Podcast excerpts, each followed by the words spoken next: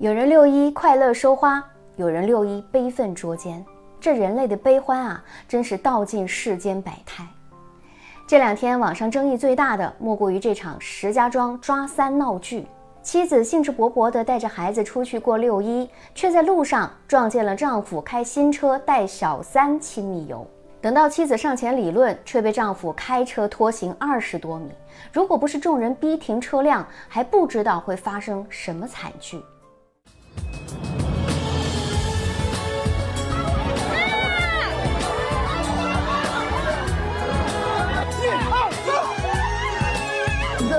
是什么情况？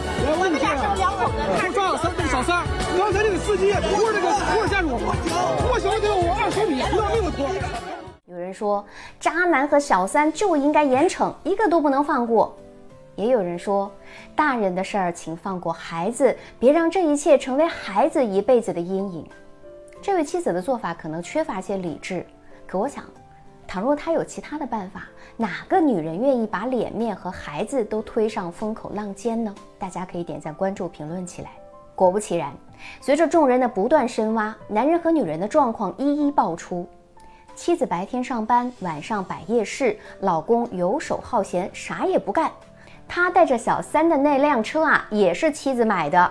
起因呢，是因为男人说自己要跑网约车，结果几个月一分钱都没往家里拿，甚至还有家暴。房子那车，俩孩子必须给我。我看你不爽，你是哪那个？我找到了吗？看到现场，男人一脸淡定的说出：“好，车子、房子、孩子都给你，行了吧？”然后心疼的抱住小三向外走。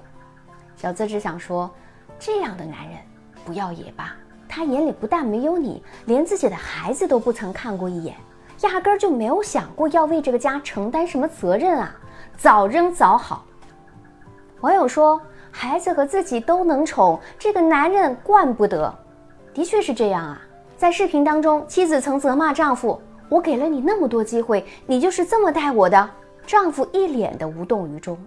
我好年来都给他多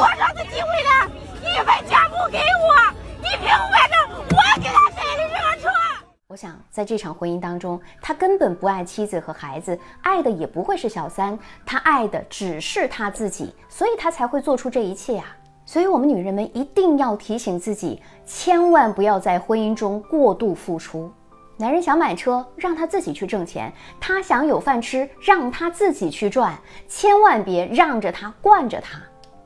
一个家的和谐，靠的不是忍让和付出，你的忍让和原谅换来的永远只有变本加厉。有时候他们的一时低头，或许只是想要息事宁人，也可能是另一场暴风雨前的宁静。作为一个成年人。